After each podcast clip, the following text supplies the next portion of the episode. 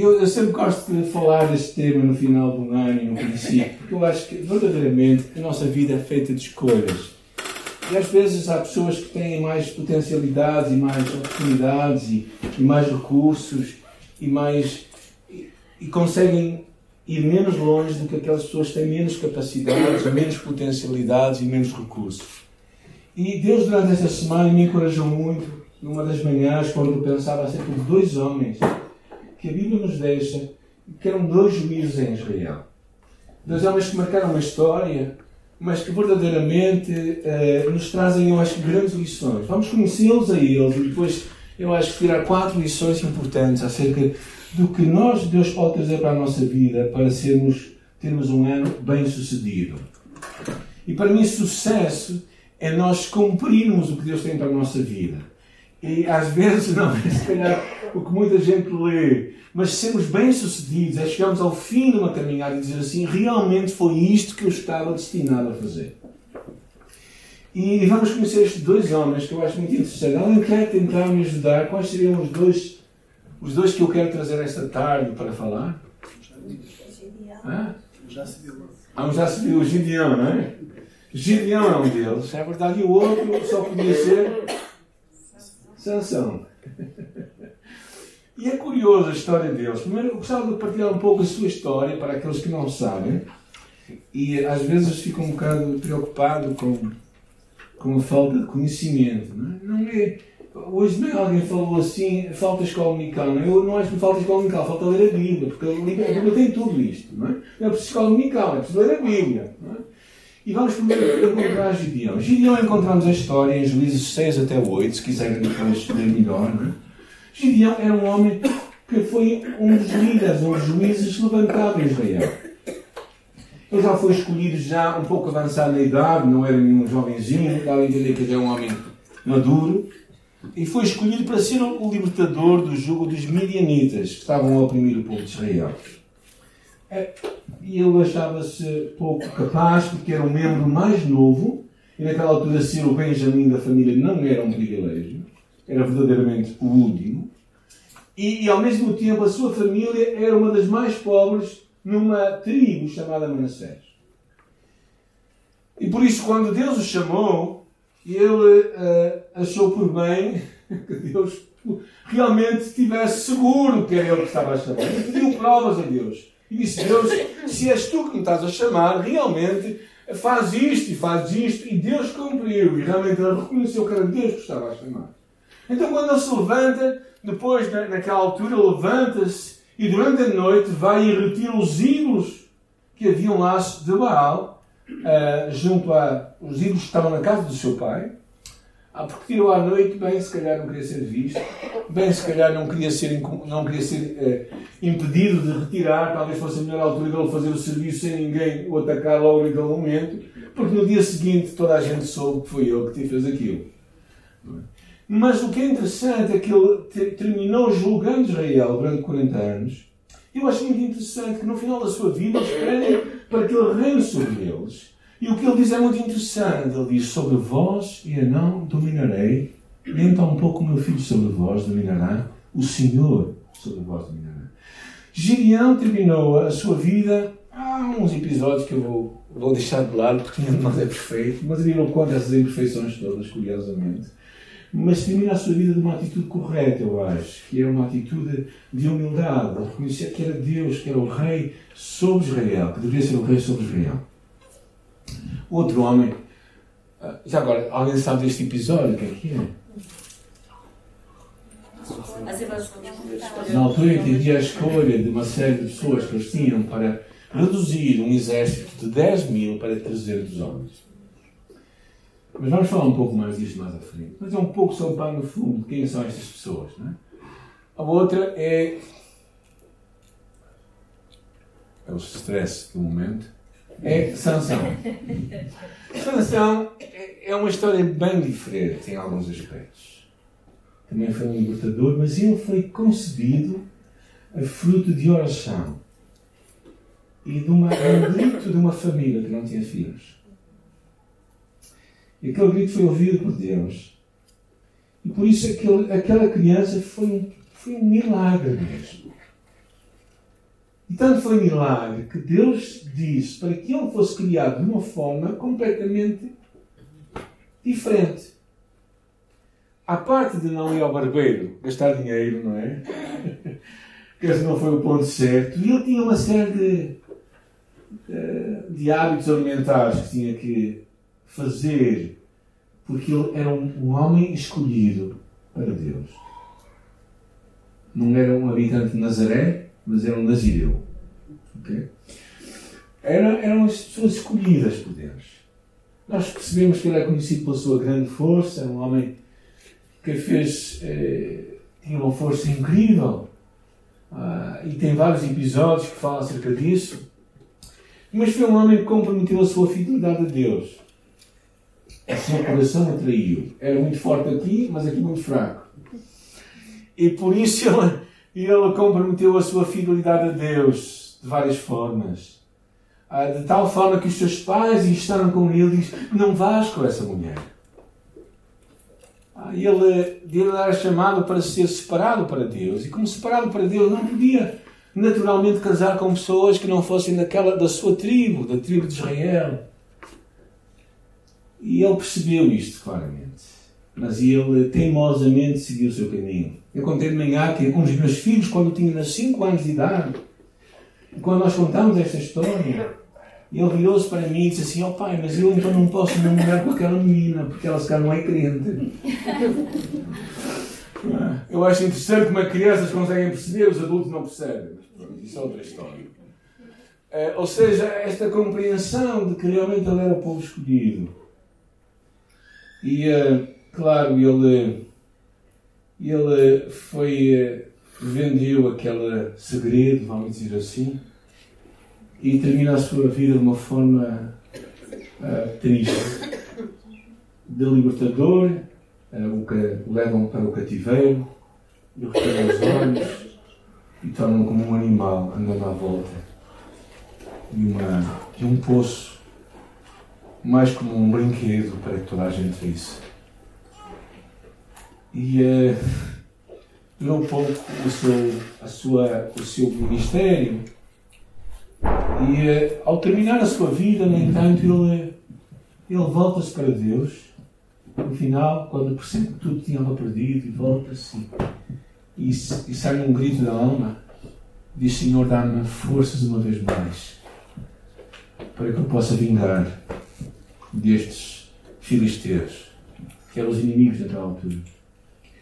E termina o episódio dizendo que foram mais os que ele matou na sua morte do que aqueles que ele matou na sua vida.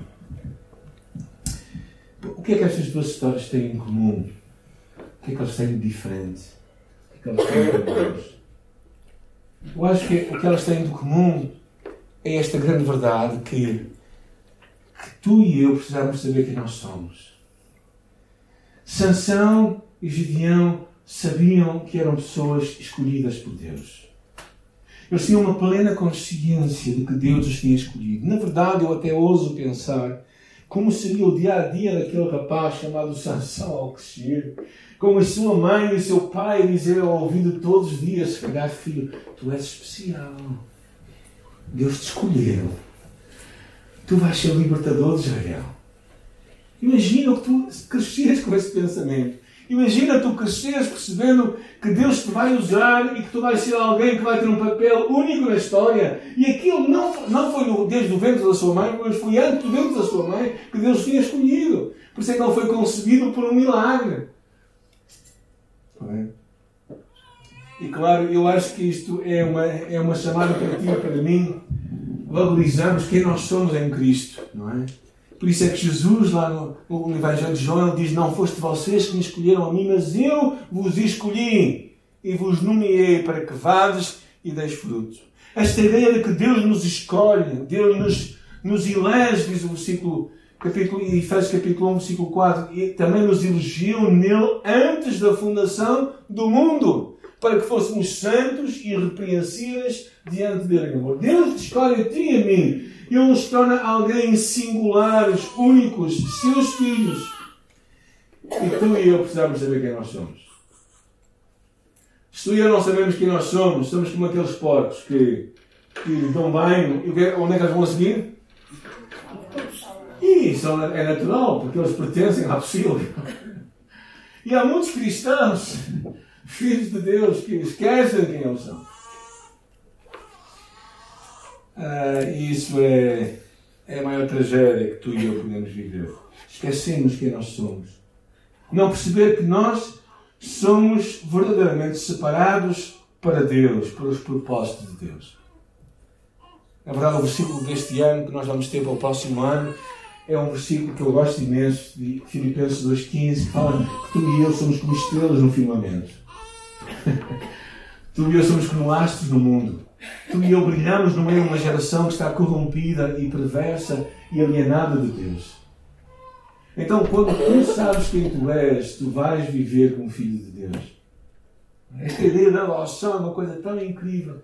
Quando essa história de um empresário que, que era crente e que decidiu oferecer binas a todos os seus funcionários, e naquele dia eh, o versículo que calhou para ler foi, foi o versículo a seguir ao versículo 4 de Efésios, que é o versículo 5, que diz assim: que nos predestinou para filhos de adoção por Jesus.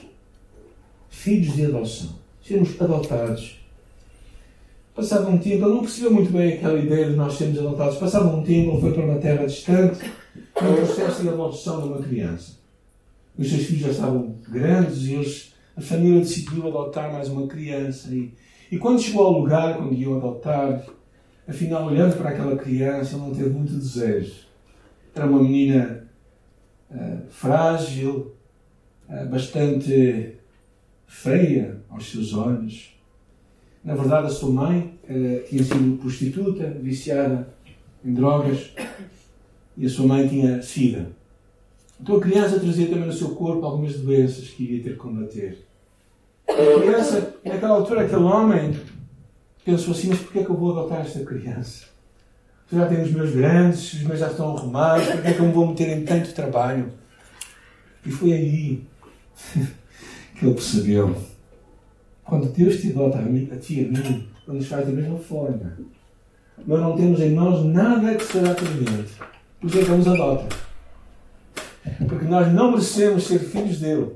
Mas Ele nos recebe e nos chama para si. E esta é uma ideia profunda que, que estes dois homens perceberam, que eles eram alguém especial.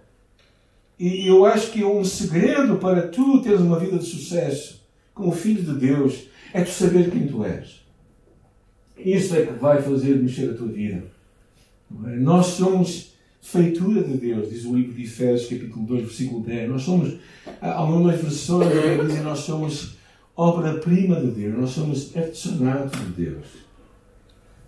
Por isso é que não há nenhum de nós iguais, não é? Ninguém é tão bonito como eu, nem tão bonito como tu. Todos nós temos singularidades incríveis. Mas quando tu e eu pensamos que nós somos filhos de Deus, então nós percebemos que Deus é o nosso Pai e como Pai tudo está no seu cuidado. E uh, no, no Liberdade em Cristo nós temos várias afirmações do Eu Sou. Eu gostava que nós juntos pudéssemos repetir algumas delas. Quem sou eu? E vamos juntos ler, também. Tá eu fui escolhido e designado por Deus para dar fruto eu sou uma testemunha pessoal de Cristo e fortalecido pelo Espírito Santo. Eu sou um templo de Deus. Eu sou um ministro da reconciliação para Deus. Eu sou um cumpridor de Deus. Eu estou assentado nas regiões celestiais com Cristo. Eu sou feitura sua, criado em Cristo Jesus para as boas obras.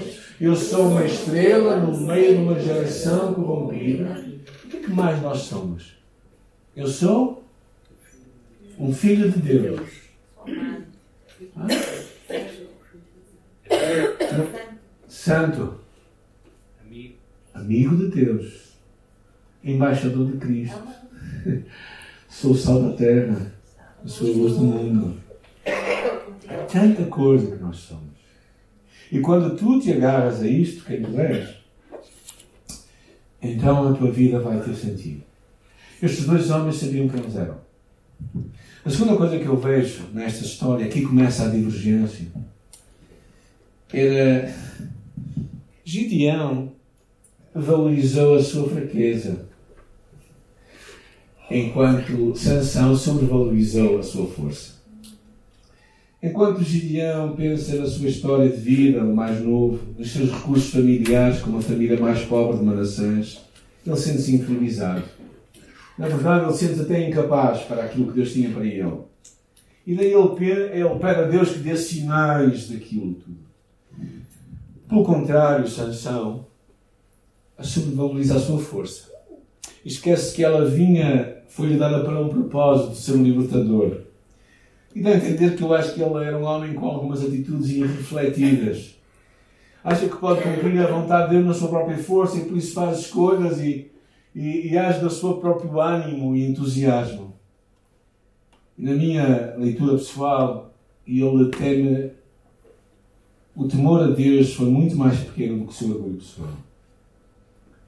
E ele revela uma falta de temor a Deus grande porque revela que o seu amor por si próprio e pela sua própria força é muito maior.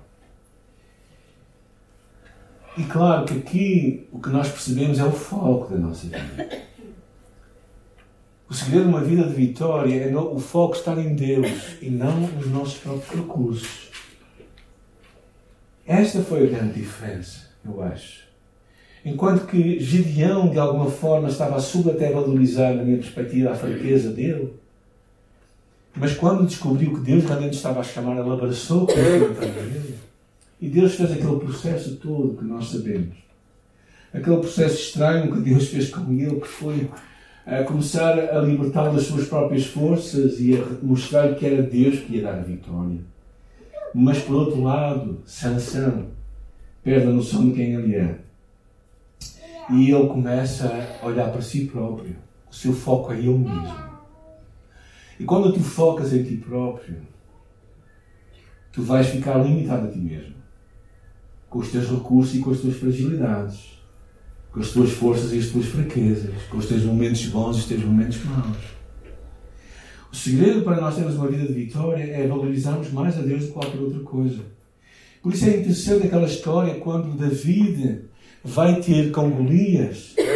Há uma expressão ali que David corre para Golias. E quando David corre para Golias, David não vê a altura de Golias. David vê o Deus que está por cima de Golias. David consegue perceber que Deus é muito maior que Golias porque o seu foco estava em Deus. E por isso eu acho que é muito claro nestas duas histórias. Não importa de onde tu vens, qual é a tua história, quais são os teus recursos, não importa se tens muitos ou se tens pouco. Se conheceste Jesus quando eras criança, como eu tive a alegria de conhecer, ou se conheceste em, em idade adulta, não importa isso. O que importa é tu focar em Deus. De onde vem tudo o que tu podes ter. É por isso que é interessante o apóstolo Paulo lá, em, lá no livro de Coríntios, quando ele fala lá que a minha graça te basta porque o meu poder se aperfeiçoa na fraqueza. É interessante. Ele fala da sua própria fraqueza, da sua própria fragilidade. Ele depois diz: De boa vontade me gloriarei nas minhas fraquezas, para que em mim habite o poder de Cristo. Esta capacidade que ele percebeu, este conhecimento que ele teve, que Deus tinha de crescer na sua vida, Deus tinha que ser maior. Porque quando Deus fosse maior, as suas, os seus medos, as suas fragilidades iam ser menores. E é por isso que ele diz lá, depois no livro de Romanos, capítulo 8, há um episódio interessante, quando ele fala acerca de, de que passou por, por dificuldades, por, por nudez, por perseguição, por uma série de dificuldades. E ele termina aquele episódio dizendo assim: Mas em todas estas coisas somos mais do que Ou seja, verdadeiramente ele percebeu que o segredo não é um segredo de ter mais, mas é um segredo de ser mais. E essa é a grande diferença hoje do cristianismo de hoje. É que há muita gente que fala que se tu tiveres mais, tu vais ser melhor. Mas tu, se fores mais, aí tu vais ter muito mais. E, e essa é a grande diferença entre Sansão e Gideão. Porque Gideão Mesmo no meio das suas circunstâncias, limitações, ele foi o líder que foi e terminou como terminou. Enquanto que Sansão, que era destinado a ter outros horizontes, a ter outros patamares, caiu onde caiu. Porque um valorizou Deus e o outro valorizou-se a si mesmo. Agora, eu acho que uma outra grande desafio na história destes dois homens são as nossas próprias escolhas. E nós percebemos isto na escolha das pessoas. Uh, é interessante a história de uma mulher chamada Agnes Goncha, que era, nasceu na Macedónia, filha de pais albaneses, e aos 13 anos ouviu um jesuíta, que era missionário na Índia, dizer cada qual em sua vida deve seguir o seu próprio caminho. Ela tinha 13 anos e ela pensou assim para si mesma: eu vou dar um sentido à minha vida. E decidiu ser missionária. Sabe quem é esta mulher? Chamada Madre Teresa de Calcutá. E ela decidiu abraçar aquele projeto de trabalhar com os mais pobres da Índia. E a, aquela ordem da qual ela pertence, que faz uns trabalhos com os miseráveis da rua, numa dada altura lhe perguntaram a ela se aquilo que ela fazia realmente fazia alguma diferença na vida do, de tantas dificuldades, necessidades que há na Índia. E ela diz assim: o que eu faço? O que eu faço é uma gota no meio de um oceano. Mas sem essa gota, o oceano seria menor. Seria menor. Ela percebeu que verdadeiramente a escolha de ela entregar a sua vida para, para algo significativo iria mudar a história. Por isso precisamos de considerar sempre a consequência das nossas escolhas. Ló e Abraão. É muito interessante a história de Ló e Abraão, quando eles estão a discutir entre si, os pastores, assim, e, e Abraão vira-se para Ló: Nós somos família, não vamos estar aqui a discutir. Olha para isto, escolhe qual é o lado que tu queres. Queres ir para ali ou queres ir para ali? E Ló viu as campinas do Jordão. Um lugar regado por um rio, um lugar incrivelmente bonito, verdejante. E o que é que um pastor quer? É ser um lugar daquele. Não? A pessoa não, vamos para aqui, eu fico com este lugar, que é o melhor. E eu acho interessante, porque depois de, de ele ter escolhido, parece que Deus os pegou em Ló e lhe deu um abraço e lhe disse assim: Ló, olha aqui, eu vou aqui buscar uma coisa, estás a ver tudo isto, tudo isto vai ser teu. Sabem, é, está a falar de Abraão, não é? Ló, Ló não viu a morte que havia nas campinas de Jordão. Ló não percebeu a morte que havia naquele verde. Ló não percebeu as consequências das suas escolhas. A história de Ló é uma história triste ainda que ele fosse, parece que um dos juízes daquela cidade, podemos discutir algumas coisas acerca disto, e vemos um temor de Deus em alguns aspectos. Mesmo assim, o que vem acontecer na sua vida é triste, porque passado aqueles poucos anos, ele perde a sua mulher, e, verdadeiramente é uma história uh, feia até. As suas filhas o embriagam e uh, têm relações com ele, e nascem dois povos Porquê? Porque Ló fez uma escolha pela vista. E às vezes nós somos assim. Gideão decidiu derrubar os falsos deuses que haviam na casa do pai. Sansão agarrou-se aos falsos deuses. Porque um falso Deus é tudo aquilo que é importante na nossa vida. É tudo aquilo que tira o lugar de Deus do nosso coração. É tudo aquilo que brilha mais do que Deus. Pode ser, pode ser coisas, Pode ser pessoas, pode ser relacionamentos, pode ser família. Por isso é que Jesus diz uma coisa estranha quando ele diz assim: aquele que não odiar seu pai e sua mãe e os seus filhos, e aquele que não odiar a sua própria vida não é digno de mim. Porque o amor que temos que ter por Deus tem que ser tão grande que o nosso amor pelas outras pessoas parece um ódio. É isto basicamente que Jesus quer dizer. Por isso é que ele, quando falou, ele diz, ele diz claramente qual é o maior mandamento. Ele diz: Amarás o Senhor teu Deus com todo o teu coração, alma, força e entendimento. Todo. Que é todo em português? que é todo no Brasil. Estamos a falar a mesma língua. Ou seja, verdadeiramente temos que fazer escolhas sábias. E eu acho que aqui nós encontramos claramente uma diferença entre este homem chamado Sansão e este homem chamado Gideão. Gideão escolheu bem. Sansão. E é interessante, a Bíblia, a Bíblia é Vida Nova, o pastor Shed, faleceu há poucos anos, ele deixou, eu achei muito interessante que ele deixou quase os passos inconscientes que nos levam a uma vida de derrota. Primeiro, deixamos de valorizar a presença de Deus. Deus passa a ser menos importante em nossa vida. Segunda coisa, começamos a estar com mais companhias más influências. Fazemos coleção de pecados sem confessar. Não temos uma agenda escondida. Coisas que carregamos e que não levamos aos pés da cruz. Deixamos levar por emoções descontroladas. E depois aqui ele fala, esquecemos do voto de consagração. Ele comenta isso acerca do episódio com Sansão. Porque quando nós dizemos que somos santos, significa que nós somos separados para Deus.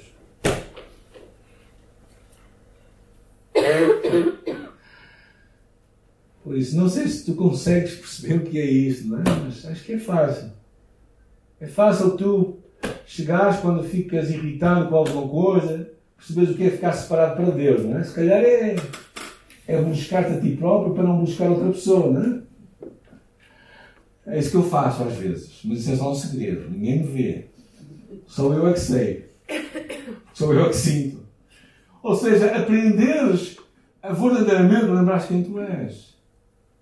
Quando chegas a uma situação em que toda a gente vai num certo caminho, não é? E tu, tu pensas, não é? Verdadeiramente.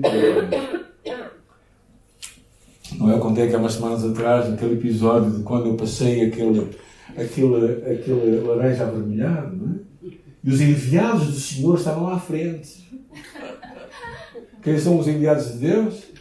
A polícia de trânsito. E, e, e pararam lá à frente. Não é? E, e perguntaram-me, claro, a primeira pergunta foi: Você viu o que fez? Você passou um vermelho? Não passou? Primeiro teste aqui. Já foi há 20 anos, gente. Já foi há muitos anos. Que não havia tantas fotografias como há hoje, possivelmente não havia, não é? E naquela altura o monte era 250, 250 euros, já. Já. Era muito dinheiro, muito dinheiro. Hoje é dinheiro, é dinheiro. Mas naquela altura era muito dinheiro. E a primeira, a primeira pergunta foi essa: Você viu, passou o, o, o vermelho? Sim, eu vi. Depois há uma série de perguntas, ah, depois afinal, uma das outras aquelas assim, acessórios, qual é a sua profissão? E eu, agora, sou pastor evangélico, não é? Oh, vivo consagração. Pois, irmão, oh my Lord. É, foi isso que eu disse, oh my Lord. E às vezes o que acontece é que nós vamos caminhando assim. Vamos deixando, não fazemos boas escolhas, como eu costumo dizer, eh, nós fazemos as escolhas, as escolhas fazem-nos a nós. Mas uma coisa que me impressiona nestas duas histórias, mesmo assim, é, é nós podemos viver a nossa chamada até o fim. É a capacidade de Deus redimir a nossa vida e mudar a nossa história, mesmo no finalzinho de tudo. Se nós clamarmos somente. É muito interessante aqui, porque nesta altura, já contei um pouco a história, Sansão havia sido retirado a vista, estava cego, estava como um burro, como um mulo, basicamente, à volta de um lugar, motivo de chacota, o bobo da corte de toda a gente, o palhaço, de quem toda a gente se ria. E naquela altura, ele tendo perdido tudo, tendo perdido a, a sua até dignidade pessoal, ele estava lá e diz aqui, uh, no capítulo 16, versículo 30 de Juízes, versículo 28, diz: Sansão clamou ao Senhor e disse: Senhor Deus, peço que te lembres de mim. Eu acho que houve um grito que veio da sua alma. Disse: Deus, não me deixes morrer assim. Não me deixes morrer como um cão. Eu sou um libertador. Eu acho que de alguma forma Deus, Deus foi de encontro ao seu clamor da sua alma. E Deus o levantou naquela hora. E por uma vez mais, Deus permitiu que ele verdadeiramente, como diz lá Juízes capítulo 16, foram mais os que ele matou na sua morte do que depois matou na sua vida. Porque ele passou a vida dele a brincar. E foi na hora da morte que ele finalmente descobriu quem ele era. E para mim o que me impressiona é esta, este amor de Deus, esta capacidade de Deus de redimir a nossa vida em qualquer altura dela. Ou seja, não importa onde tu estás, quando tu estás e como tu estás, Deus tem poder para mudar a tua história, se tu clamares a Ele. E isto impressiona-me muito. Porque mesmo assim, eu penso que Sansão, mesmo assim, terminou bem. Terminou bem. E é bom pensar nisso, não é? Então, quando nós temos desafios diante de nós, neste novo ano, eu acho que é importante. São duas histórias que me impressionaram muito, não é? Porque marcaram-me ao pensar nisto. Primeiro, a importância de tu e eu, para termos um ano e termos uma vida bem sucedida, nós saber quem nós somos, agarrarmos a nossa identidade como filhos de Deus como santos, como pessoas escolhidas por Deus, saber quem nós somos verdadeiramente e valorizar isso mais do que qualquer outra coisa. Como David valorizou. Quando David, o episódio de David e, e, e Golias é incrível, porque David não tinha miopia, não tinha daltonismo, não tinha qualquer problema de visão, mas David tinha uma visão diferente. Porque David via o impossível e os outros só viam aquilo que era possível. Davi via aquilo que mais ninguém via, que era Deus que estava acima. Era o Deus dos exércitos. E quando nós sabemos que somos filhos de Deus, quando nós começamos a valorizar quem Deus é em nós, quando nós levantamos mais Deus do que os nossos medos, do que as nossas limitações, do que as nossas capacidades também. Sabem porque há uma altura na vida em que tu não vais chegar para ti mesmo. Vai haver uma altura da vida em que tu vais precisar de ajuda. Vai haver uma altura na vida em que tu não vais ser capaz. É e aí tu vais perceber que é Deus que tem que ser valorizado. E claro, precisamos de escolher bem. Fazemos escolhas que vão. Há escolhas que são, que são mais banais, mas há outras que têm peso para muito mais longe. E precisamos de fazer, ter sabedoria nas nossas escolhas. Escolher não por aquilo que vemos, mas por aquilo que Deus está a ver. Começamos a orar, buscar a Deus, verdadeiramente a, a pedirmos que o Senhor fale ao nosso coração, que saibamos fazer boas escolhas. É? Muitos de nós fazemos escolhas muito impulsivas, muito rápidas. É tipo aquela compra de Natal que tu queres comprar e que depois levas para casa. Não é nem sério, mas tu vais e uma prenda. o claro é que agora permitem trocar, não é? Porque o passado era mais complicado. Mas há muita gente que é assim, escolhe rápido. Há escolhas rápidas que têm pouco valor, mas há outras que vão determinar o teu futuro. E finalmente, independentemente de onde estás, uh, não desistas, porque Deus não desiste. Deus não desiste. E Deus tem uma capacidade de redimir a nossa história em qualquer altura da nossa vida. Nunca é tarde demais para Deus. Pode ser o nosso último fogo, mas nunca é tarde demais para Deus. Pode ser o último momento, não é? Mas nunca é tarde demais para Deus. Então quero te encorajar, não é? Fechamos os nossos olhos, temos o nosso tempo com Deus, deixamos que o Espírito Santo fale ao nosso coração e nos revele realmente a nossa vida. Ponha diante de nós a nossa vida. Se hoje Jesus viesse, Estavas preparado para o encontrar? Talvez alguns sejam dizer, bem, mas Jesus não vai vir hoje. Okay? Mas se calhar tu podes ir hoje. então é bom que estejas preparado, não é?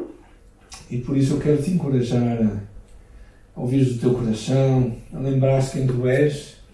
És um filho de Deus. Estás aqui, se de alguma forma chegaste a este lugar, é porque Deus tem propósitos e planos para a tua vida.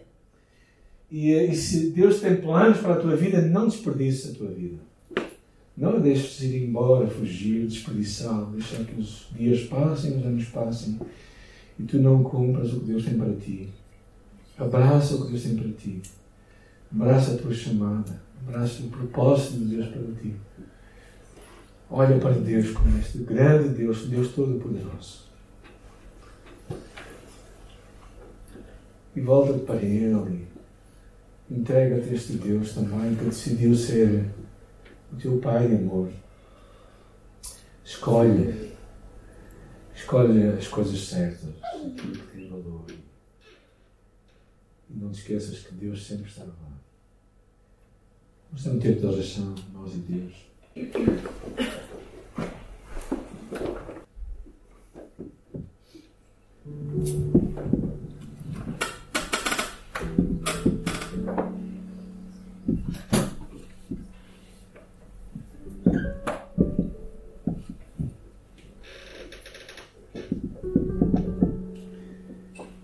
Quero te desafiar a ousar crer que Deus é poderoso para fazer muito mais do que tu podes pensar. Eu quero te desafiar a olhares para a tua vida e dizes assim: Deus, parece-me impossível que isto mude, mas eu acredito que tu és poderoso para isto. Eu quero te desafiar a olhares para a tua história e acreditares que Deus te pode usar pode usar para algo significativo. Talvez não sabes o que é, mas se tu estás disponível, Deus vai te usar. Eu acredito nisso de todo o meu coração. Eu quero te desafiar a não, não sobrevalorizar as tuas limitações, a não sobrevalorizar as tuas fraquezas, mas a valorizar Deus o teu foco esteja em Deus nesta tarde. O teu foco esteja em Deus neste ano que vai começar. O teu foco esteja no amor de Deus, na graça de Deus, no poder de Deus. Eu te quero desafiar a crer nisso. Porque aqueles que conseguem acreditar nisso, conseguem levar a sua vida com desafios, com lutas, com dificuldades, mas também conseguem contar as vitórias de Deus, contar as alegrias, as oportunidades, as conquistas. É isso que eu quero encorajar nesta tarde. Não te isoles. Volta-te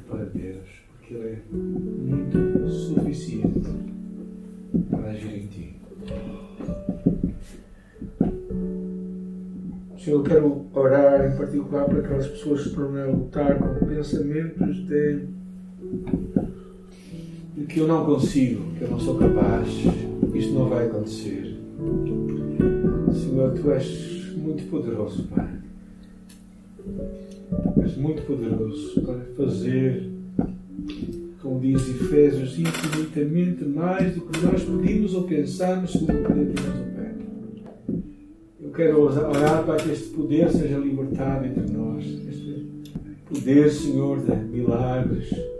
Este poder, Pai, do sobrenatural. Este poder do, daquilo que é incontrolável, que é o teu amor, Senhor, possa ser derramado entre nós. E que nós ousemos crer em Ti. E abraçar o que tens para nós. E façamos boas escolhas. Sábias escolhas coisas que não comprometem a nossa fidelidade a Ti, o nosso amor por Ti, o nosso caminhar contigo, o nosso testemunho por Ti. Mas vamos escolher bem. Oh Deus, vem ao nosso encontro, Senhor, e fala connosco. Fala connosco, Senhor. E eu te louvo, Pai, porque Tu estás a falar. Por isso, como Jesus dizia, quem tem ouvidos para ouvir, ouça.